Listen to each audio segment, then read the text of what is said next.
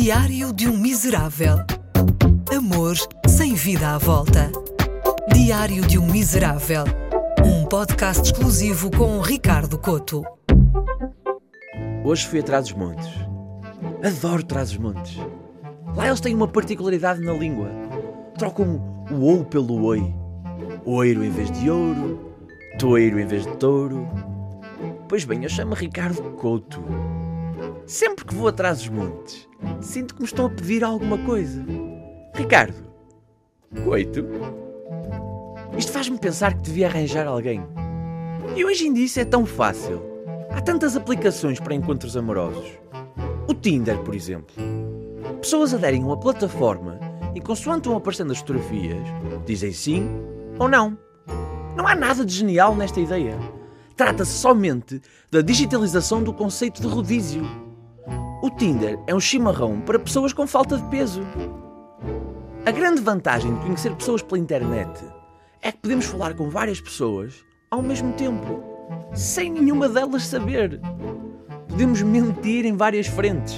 Sim, porque a parte fundamental de conhecer alguém é fazer parecer que temos uma vida muito mais interessante do que na verdade temos. Na internet, podemos ser várias pessoas em simultâneo. Podemos ser o atencioso. Então, como foi o teu dia? O atrevido. Estás mentira? Ou o intelectual?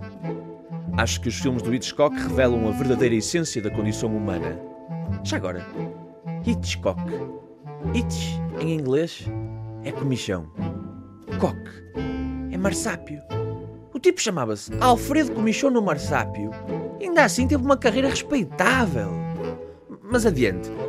Conhecer pessoas na internet tem uma enorme desvantagem.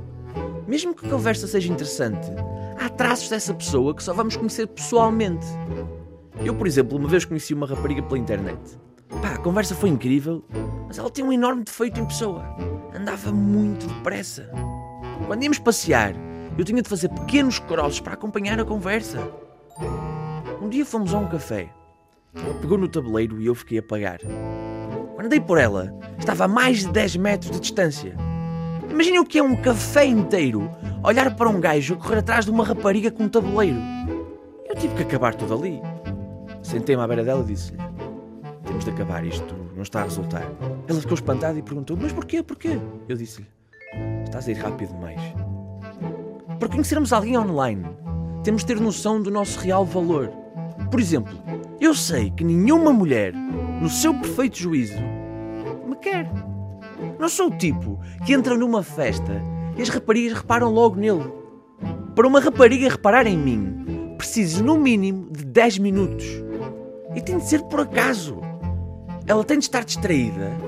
E aí sim, eu entro em ação. A minha técnica de engate é inspirada naquelas pessoas que nos abordam no centro comercial para fazer um cartão bancário. As mulheres não me querem, mas sem dar por elas já estão a assinar um contrato de fidelidade por dois anos. Mas ainda bem, porque não me quero envolver com uma rapariga que me deseja? Que falta de ambição. Imaginem que estou numa discoteca e uma rapariga me tenta engatar. Eu perco logo o interesse.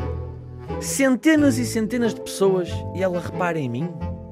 Não, eu não me envolvo com pessoas com mau gosto. Eu não quero ninguém que me ame e depois me parta o coração. Até porque eu não acabo relações. Deixo de aparecer. É por isso que corto totalmente com todas as minhas ex-namoradas.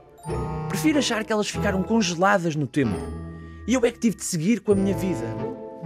Não quero achar que arranjaram alguém melhor do que eu. Prefiro achar que existe alguns um museu das minhas ex. Seres embalsamados que puseram severamente em causa a seleção natural.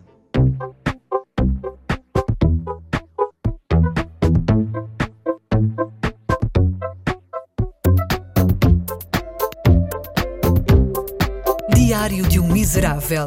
Um podcast exclusivo com Ricardo Coto.